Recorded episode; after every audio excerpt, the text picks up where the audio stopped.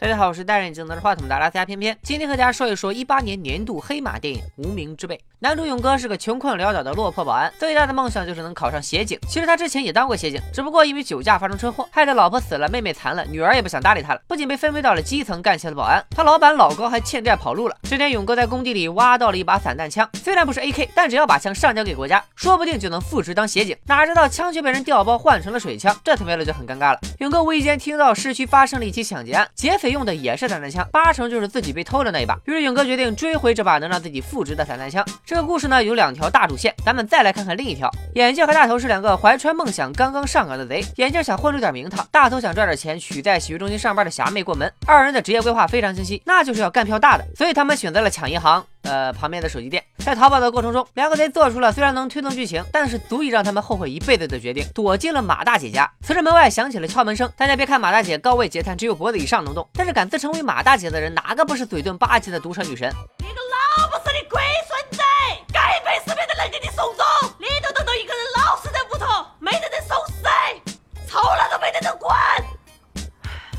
眼镜和大头第一天上班，哪见过这种场面？当场准备开溜。马大姐不乐意了：“你们这是把我家当成公共厕所了吗？想走可以，先拿枪把我打死再说，否则我就大喊大叫引人过来。”原来瘫痪的马大姐早就一心求死了，二人走也不敢，杀人更不敢，无奈之下只能继续苟在马大姐家。这时电视里播出了眼镜大头抢劫的新闻，眼镜看完非常满意，老子这回终于出人头地了。但是马大姐提醒二人，手机里都装着 GPS 定位，吓得两人赶紧拿出手机来挨个关机，这才发现他们辛辛苦苦抢来的居然全是手机模型，两人当场原地崩溃。更崩溃的还在后面，已经有网网友把他们抢劫的。录像做成了鬼畜视频。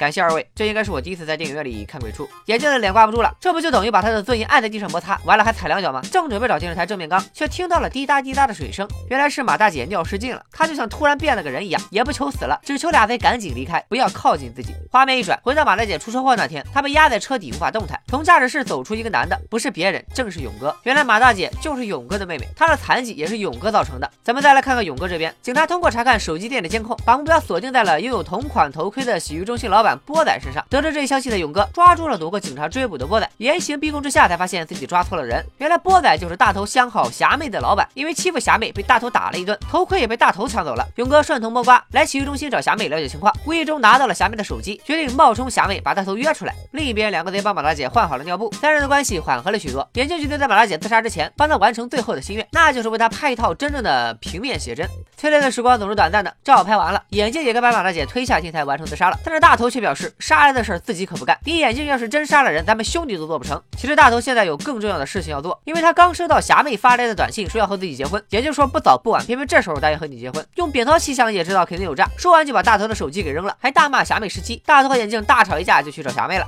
这条短信自然是勇哥用霞妹的手机发的。真正的霞妹被扫黄打非组带进了。局里，警察想从他嘴里问出抢劫嫌疑人波仔的下落。霞妹为了。掩护大头，也承认暗恋自己拿枪抢劫的就是波仔。眼镜把马大姐带回了。屋里，细心的给她吹干了。头发。马大姐让眼镜打开。煤气就离开，还向他要了。一个拥抱。就在这时，勇哥来到马大姐家，隔着门告诉妹妹自己要干一件大事。马大姐觉得自己命不久矣，刀子嘴豆腐心的她一边骂一边叮嘱勇哥不要逞强，平时少抽点烟，记得吃早饭。虽然自己现在落得这般田地都是拜勇哥所赐，但在死亡面前，马大姐最终选择了原谅。眼镜告诉马大姐煤气已经打开了，等她睡着了自己就走，然后温柔的给马大姐戴上了耳机。其实他根本就没有打开煤气。接下来再和大家聊一聊这片子另外一条小支线。之前说过，勇哥的公司倒闭后，老板老高带着小姨子啊，不是呃带着情妇跑路了，结果。跑到一半，得知债主刘武天天在老家给他开追悼会，逼他还债，于是为了面子，决定回去解决这件事。老高还有个儿子小高，刚好和勇哥的女儿是同学，也准备带着学校的兄弟们去找刘武打群架。有消息称刘武今晚会在夜市继续给老高开追悼会，而波仔刚好是刘武的小弟，于是警察就带着霞妹来到夜市埋伏，准备捉拿波仔。勇哥在短信里约大头，刚好也是在夜市见面，眼镜也来到了夜市找大头。最终大家在命运和编剧的安排下，不约而同的都来到了夜市，场面一度非常难用语言描述，这个乱，我慢慢说啊。波仔跟着大头。警察跟着波仔，刘武继续 diss 老高，小高被激怒，竟然掏出一把散弹枪，本想打刘武，却差点打中了勇哥的女儿，不料被穿着人偶服的勇哥给挡住了。原来勇哥找了那么久的散弹枪是被小高偷的，而眼镜和大头的枪则是大头从老家拿的。刘武的小弟开始围闹事的小高，老高也赶到加入了混战。就在小高和老高占下风的时候，小高在学校的兄弟们也赶到了现场。中枪之后的勇哥并没有死，因为他提前装上一块铁板挡住了子弹，躲过一劫，并顺利把枪上交给国家，和女二的关系也得到了缓和。置身事外的大头跑来找霞妹，却迎面撞上了警察。结果警察压根没心情搭理大头，眼神一直锁定波仔。大头和霞妹会合，眼镜找到了他俩，逼婚成功。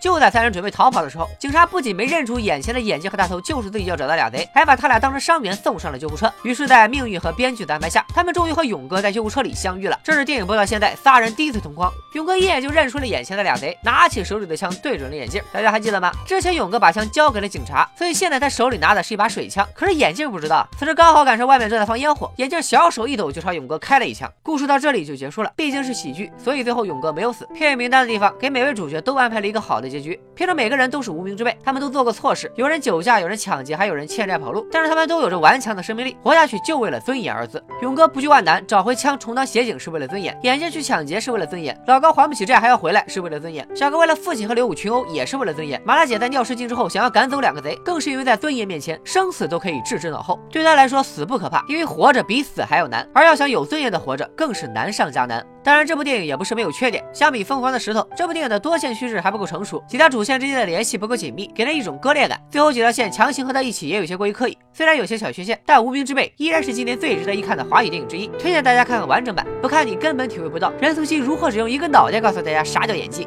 拜了个拜。